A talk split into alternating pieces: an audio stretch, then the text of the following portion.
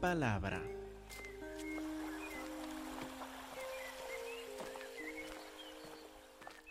Hermanos, por favor, abran sus Biblias en dos lugares en el Evangelio de Lucas. Vamos en nuestro estudio versículo por versículo del Evangelio de Lucas. Estamos en Lucas capítulo 2.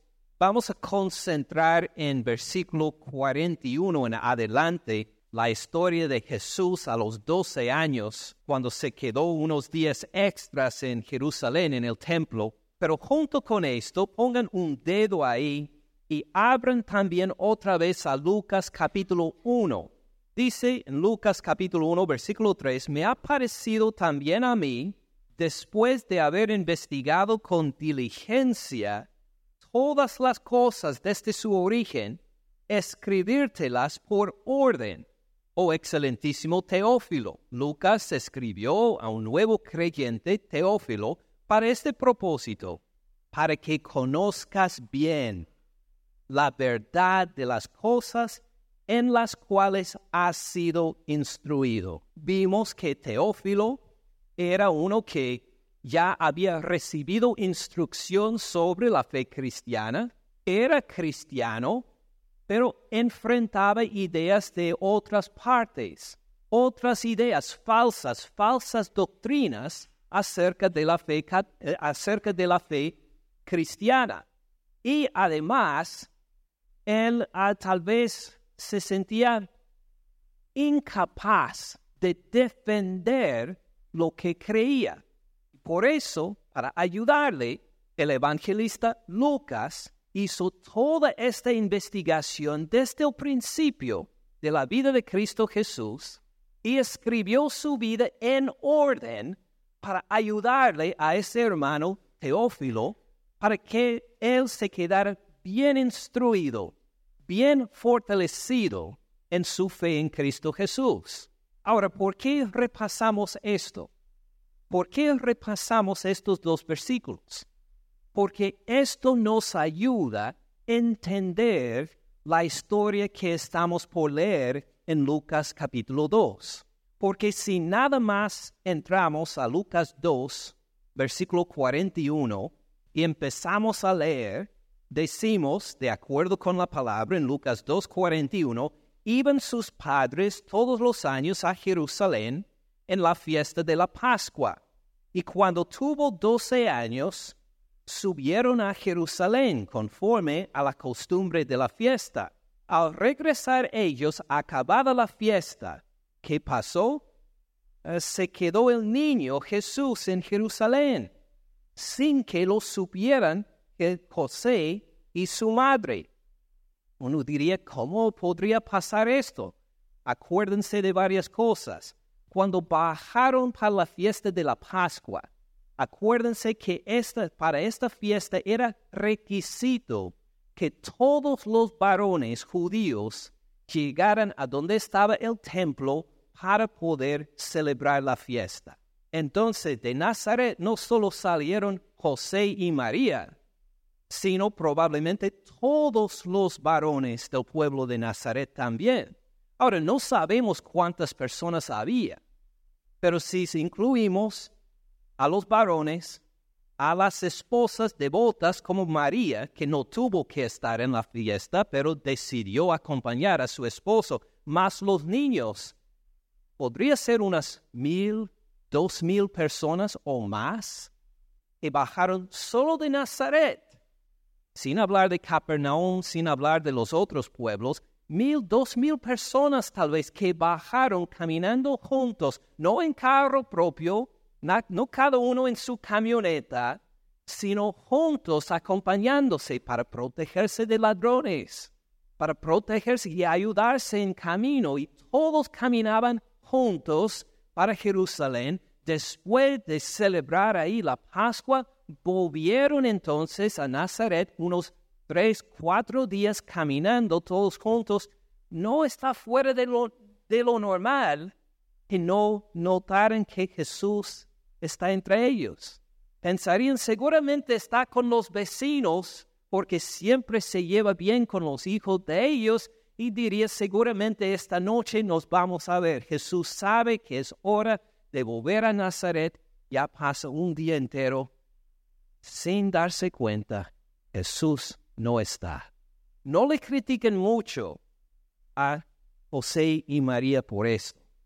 Ah, y si usted ha perdido alguna vez un hijo o una hija en Walmart, como me pasó a mí por unos cinco minutos, eran los cinco, unos de los cinco minutos más difíciles de toda mi vida.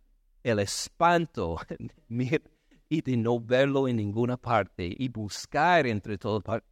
Así estaban ellos. Versículo 44. Pensando que estaba entre la compañía, anduvieron camino de un día y le buscaban entre los parientes y los conocidos, pero como no lo hallaron, volvieron a Jerusalén buscándole. Aconteció que tres días después lo hallaron en el templo, sentado en medio de los doctores de la ley, oyéndoles y preguntándoles. Todos los que le oían se maravillaban de su inteligencia y de sus respuestas. Ustedes conocen esta historia, ¿verdad? Aún hay gente que no ha leído la Biblia que reconoce esta historia. Y si nada más nos enfocamos en esta historia, nos quedamos impresionados con la angustia de José y María, ¿verdad? Igual me impresionó a mí. Es decir, imagine cómo es no encontrar a su hijo nos quedamos impresionados con la inteligencia de Jesús de 12 añitos de edad, imagine, hablando con doctores de la ley. Sería como estar en unas clases universitarias, postgraduados, y tener un niño de 12 años ahí platicando con inteligencia con los profesores. Uno diría, oh, qué niño sabio, inteligente, ¿quién dio instrucción a este niño?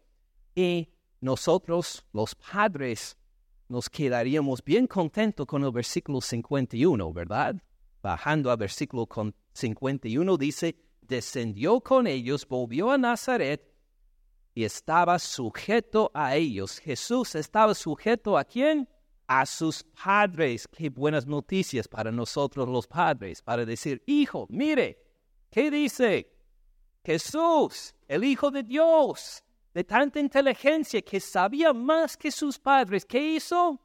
Se sometió, se sometió a sus padres. Y así, si nada más leemos esta historia, nos quedamos bien entretenidos. Nos quedamos bien contentos a ver la inteligencia de Jesús y aún nos quedamos con una lección moral muy importante, que los hijos obedezcan a sus padres. Y luego salimos de la iglesia, entramos nuestros carros y en camino para la casa decimos, hijos, ¿qué entendieron del sermón hoy? Correcto, hay que someterse a los padres. Y si esta es toda nuestra reacción, hemos perdido lo más importante de esta historia. Si hemos pasado por encima lo más importante de esta historia, si esta es toda nuestra reacción. Oh, claro, es buena aplicación la sumisión a los padres. Sí, es muy importante maravillarnos de Jesús y sentirnos parte de la historia. Todo esto está bien, pero esta no es la razón por la cual Lucas puso esta historia aquí. Por eso volvemos a capítulo 1, versículo 3 y 4. ¿Por qué Lucas escribió este Evangelio? ¿Por qué escribió esta historia? Versículo 4. Para que conozcas bien la verdad de las cosas en las cuales has sido instruido. Él no solo escribió para entretenernos, no solo escribió para contarnos una historia moral, no estaba escribiendo de Jesús y pensó, voy a añadir una historia para, ah, para que los padres se sientan ah, fortalecidos, apoyados en la familia. Esta no fue su intención. Su intención era confirmar el Evangelio en nosotros. Él puso esta historia para que agarremos nosotros la vida eterna para que entendiéramos el Evangelio y la vida eterna en Cristo Jesús. por esta historia. Entonces, llegamos a leer esta historia, pero haciendo otras preguntas. Empezamos a preguntar, ¿por qué puso Lucas esta historia aquí? Cuando pensamos que después del nacimiento de Jesús, su presentación en el templo, y si uno vuelve a Mateo, la historia con los magos, no hay ninguna otra historia entre ese tiempo, cuando Jesús entra en el ministerio público a los 30 años de edad. No hay otra historia de esto. Entonces llegamos a pensar todo este tiempo de la niñez de Jesús, de la adolescencia de Jesús, de Jesús como un adulto joven, no sabemos nada menos esta historia. ¿Por qué esta? ¿Qué nos cuenta sobre el Evangelio esta historia? Porque en todo lo que pasó en estas décadas de Jesús, decidió Lucas, ah, no quiero pasar por encima esta historia. ¿Qué nos cuenta para confirmarnos en la verdad de las cosas hemos aprendido? Si llegamos con esta actitud a la historia, empezamos a notar otras cosas. Otra vez en Lucas 2, versículo 46. Aconteció que tres días después lo hallaron en el templo, sentado en medio de los doctores de la ley, oyéndoles y preguntándoles. Todos los que le oían se maravillaban de su inteligencia y de sus respuestas cuando lo vieron se sorprendieron. Le dijo su madre, Hijo, ¿por qué nos has hecho así? He aquí tu padre y yo te hemos buscado con angustia. Fíjense bien en las palabras de Jesús. Entonces él les dijo, ¿por qué me buscaban? ¿No sabían que en los negocios de mi padre me es necesario estar? Fíjense primero en versículo 49. Estas son las primeras palabras de Jesús en el Evangelio de Lucas, o en la, toda la historia que tenemos de Jesús. Estas son sus primeras palabras. No tenemos ninguna palabra de Jesús que él habló antes de los 12 años de edad. Claro que habló, solo que no tenemos escritas las palabras que dijo hasta este momento. Deben ser muy importantes estas palabras entonces. ¿Por qué me buscaban? No sabían que en los negocios de mi Padre me es necesario estar. Noten también como Jesús, vamos a decir, corrige a su mamá aquí. ¿Qué dijo ella en 48? Hijo, ¿por qué nos has hecho así? He aquí tu padre y yo. ¿A quién refiere como tu padre? A José. José y yo te hemos buscado con angustia, puede decir, pero ¿cómo le llama José?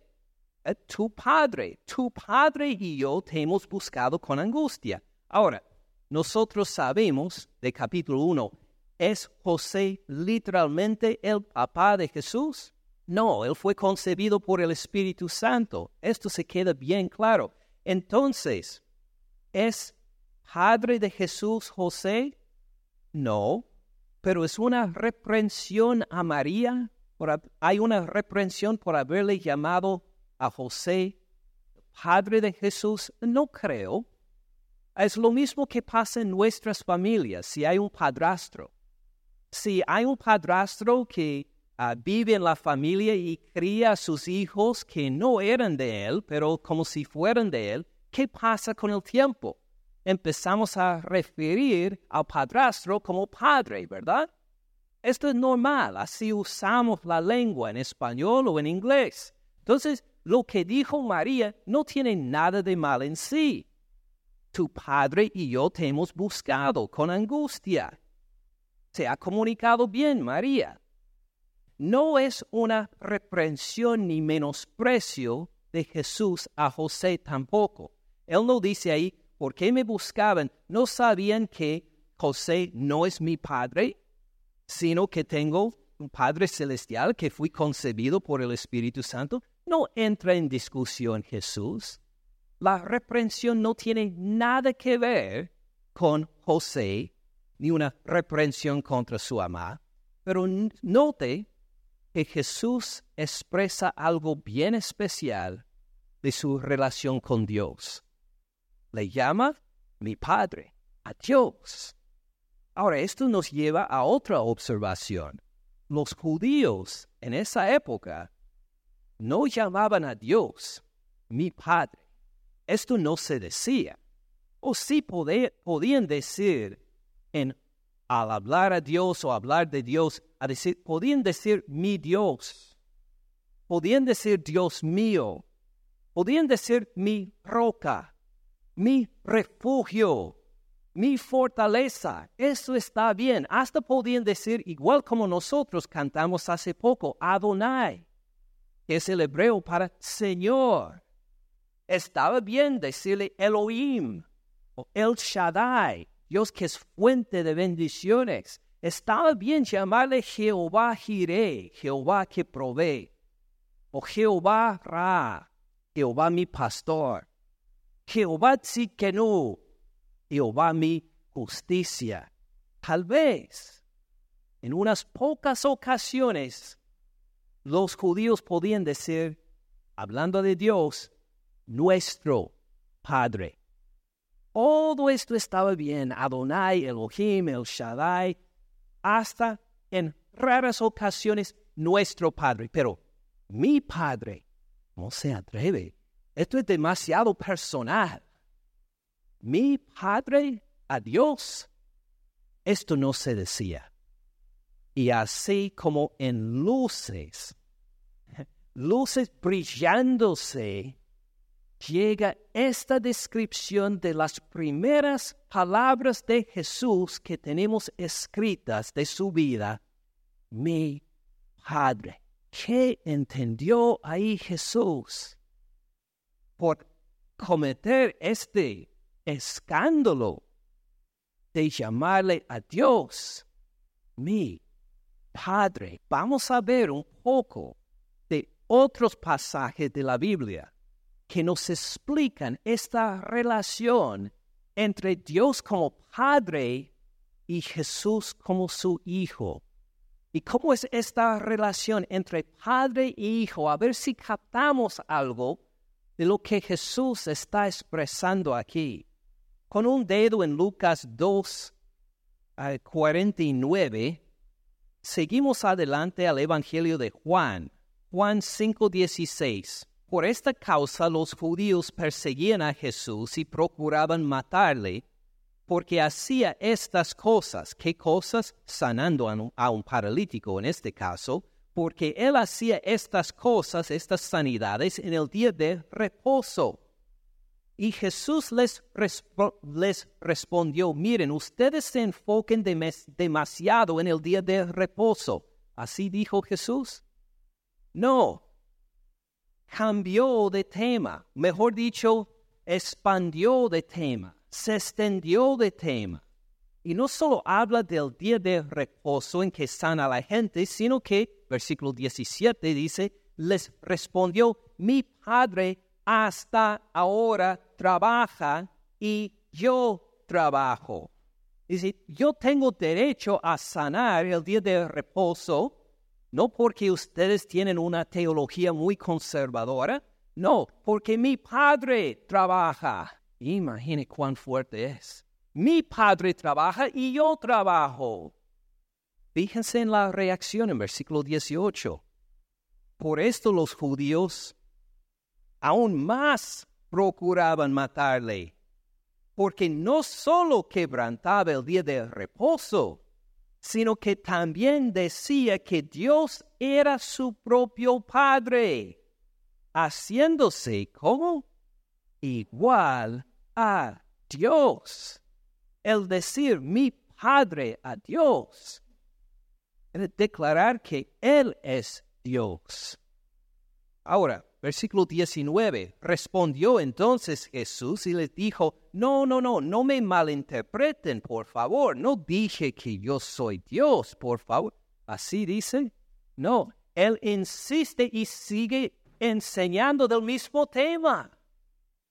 De cierto, de cierto les digo, no puede el Hijo hacer nada por sí mismo, sino lo que ve hacer al Padre. Porque fíjense bien lo que dice Jesús acá. Todo lo que el Padre hace, también lo hace el Hijo. Al crear el universo, lo hace el Hijo también. Imagínense. Pero a una escala menor, ¿verdad? Así pensaríamos tal vez. Mi mamá tiene una foto en nuestra casa de cuando tenía yo unos cinco años de edad y estaba mi papá afeitándose frente al espejo y yo al ladito de él con mis cinco años de, de edad, yo también con una, este, rasurándome con un juguete de plástico, así imitando a mi papá. Van a creer que nunca he imitado a mi papá, pero sí en este entonces. Este, uno diría, ah, mire qué lindo, ¿quién imita a su papá? Y uno podría decir que así hace Jesús acá también. El Padre creó el universo y el Hijo eh, participó un poquito para esto también, eh, como invitándole como un niño pequeño a su papá. No, ¿qué dice Jesús ahí? Todo lo que el Padre hace, todo lo que hace, también lo hace el Hijo igualmente. Igualmente hace, no solo hizo, hace el Hijo lo que hace el Padre. Oh, Jesús no se esconde de decir que, oh, no, no, no, no dije esto, no soy Dios, sino que insiste que todo lo que hace, lo hace solo porque el Padre lo hace y lo hace igualmente. Versículo 20. ¿El padre ve a su hijo como competencia? No, al contrario, porque el padre ama al hijo y le muestra todas las cosas que él hace y mayores obras que éstas le mostrará. De modo que ustedes, hablando a los enemigos, los que no creían en Jesús, de modo que ustedes se maravillen porque como el Padre levanta a los muertos y les da vida, así también el Hijo. A los que quiere, a los que quiere el Hijo, da vida. La voluntad del Hijo y del Padre tan igual que cuando el Padre levanta muertos y les da vida, Jesús lo hace también porque Él quiere de acuerdo con el Padre y lo hace igualmente que el Padre. Versículo 22. Porque el Padre a nadie juzga, sino que la mayoría del juicio, todo el juicio dio al Hijo, para que algunos honren al Hijo. No, para que todos honren al Hijo como honran al Padre. Igual la adoración, el honor, la alabanza que dan al Padre, igual, completamente igual, dan al Hijo también. Para que todos honren al Hijo como honran al Padre. El que no honra al Hijo, o puede buscar otro mediador Puedo buscar mediador en Mahoma, en ah, María, en algún santo. No, el que no honra al Hijo, no honra al Padre que le envió. Esta honra va exclusivamente por medio de Cristo Jesús. De cierto, de cierto les digo, el que oye la palabra del Padre, no dice esto, ¿verdad?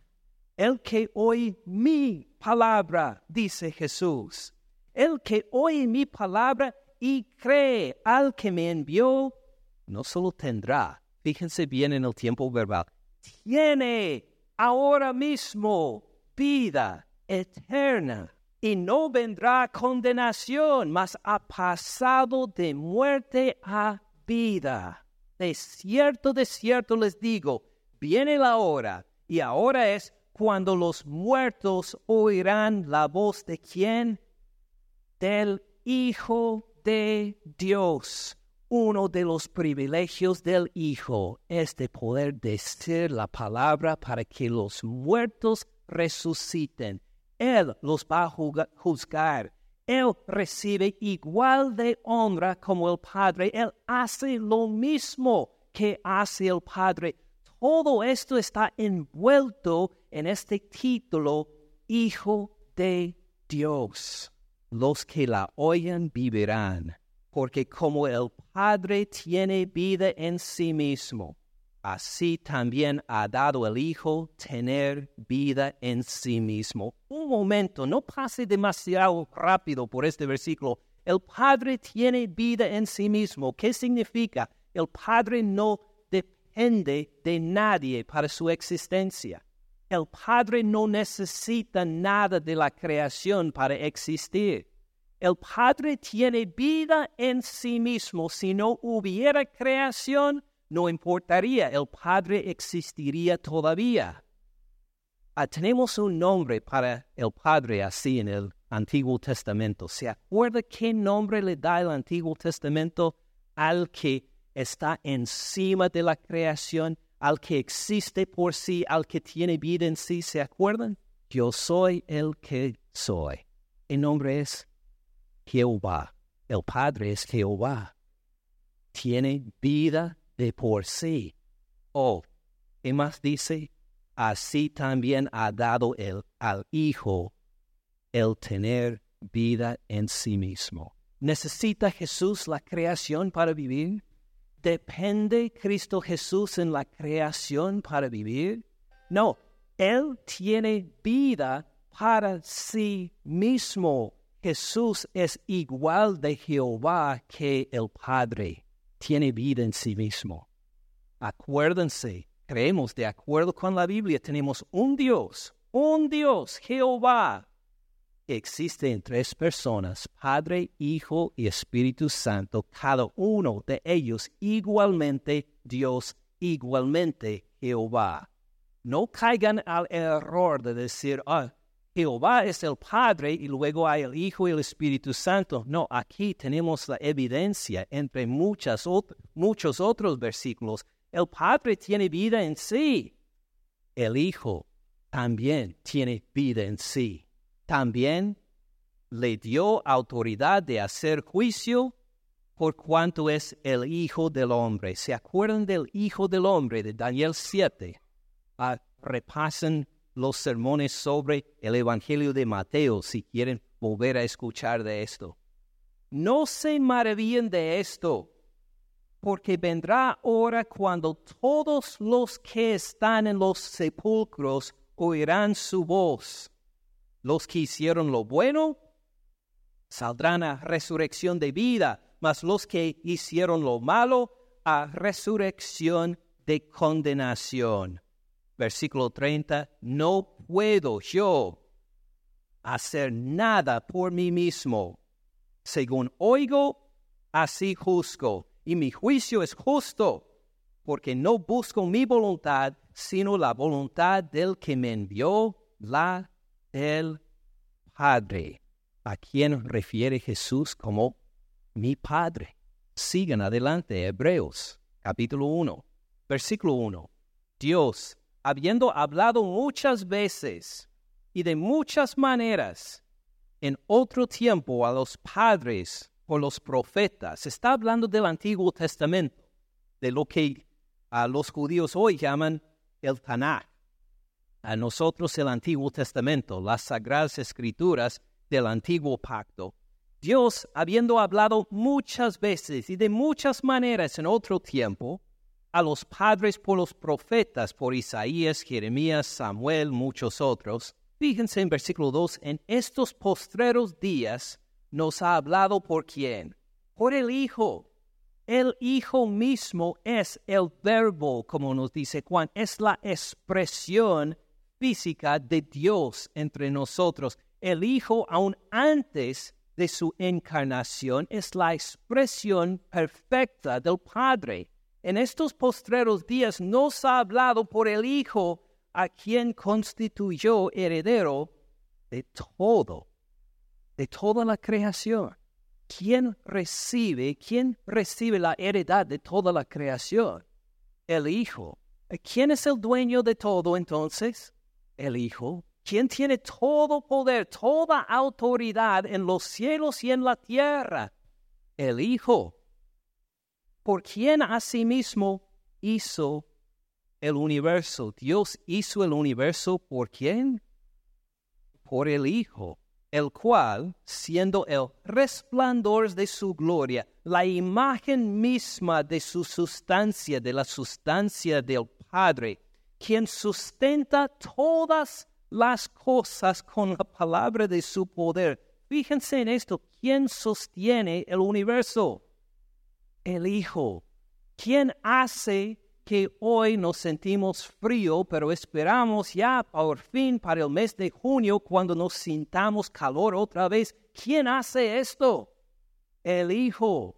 ¿Quién hace que nosotros hacemos planes para mañana pensando que vamos a poder trabajar? ¿Quién hace toda esta seguridad de la creación? El Hijo es quien sustenta todas las cosas con la palabra de, de su poder, habiendo efectuado la purificación de nuestros pecados por medio de sí mismo se sentó a la diestra de la majestad en las alturas, hecho tanto superior a los ángeles, cuanto heredó más excelente nombre que ellos, a quien describe aquí el Hijo en relación con su Padre. ¿Qué nos cuenta el hecho de que la Biblia dice, la Biblia le llama a Jesús Hijo de Dios? Oh, claro, quiere decir que Él nació de la Virgen María, concebido por el Espíritu Santo. Quiere decir que Él es el que va a reinar sobre el trono de David para siempre.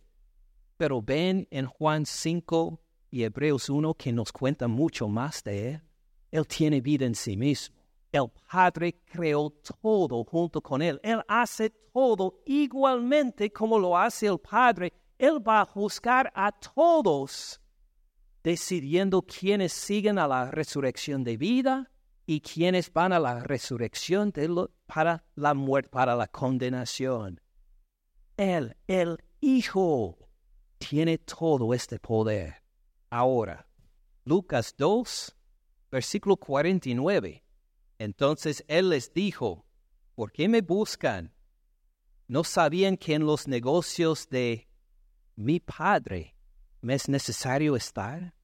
Ahora Lucas nos quería comunicar todo esto de Juan 5 y de Hebreos 1 aquí. No creo. Si esto fuera la intención de Lucas, nos habríamos dicho mucho más. Pero por lo menos nos señala a Teófilo y como a nosotros también esta relación especial de Jesús con su Padre esta relación empezó. Él se dio cuenta cuando tenía solo 12 años de edad. Esto fue antes de empezar su ministerio público. Esto fue antes de ser bautizado, antes de que el Espíritu Santo reposara en él, ya hablaba con Dios como su Padre. Esto ya estaba decidido. Jesús ya era así. Teófilo, lo que has escuchado de él es verdad, es el Hijo de Dios. Y así, a esta temprana edad, él aprendió y se dio cuenta de que era el Hijo de Dios. Versículo 50. Mas ellos, José y María, no entendieron las palabras que les habló, llamando a Dios su Padre. ¿Qué será esto? Qué raro. Pues sí, el ángel dijo que concebido por el poder de Dios será llamado Hijo del Altísimo, pero imagine quién estaba entre los doctores de la ley. Estos hombres con títulos que se habían graduado en teología, Jesús era superior, sumamente superior a todos ellos. José y María no entendieron esto. Descendió con ellos, volvió a Nazaret, estaba sujeto a ellos y su madre, otra vez como hemos visto ya dos veces, guardaba todas estas cosas en su corazón. Se dio cuenta, no lo entiendo completamente, pero vale la pena seguir contemplando esto. Vale la pena el seguir meditando en esto. ¿Por qué le llama a Dios su Padre? ¿Por qué sería llamado el Hijo de Dios? Y este es el ejemplo que da a nosotros. Hermanos, cuando ustedes dicen Jesús es el Hijo de Dios, ¿qué quieres decir con esto? ¿Qué significa? O decir, sí, Jesús eh, eh, Dios es el Padre de Jesús. Muy bien, correcto, doctrinalmente 100% correcto. ¿Qué quiere decir? ¿Qué significa?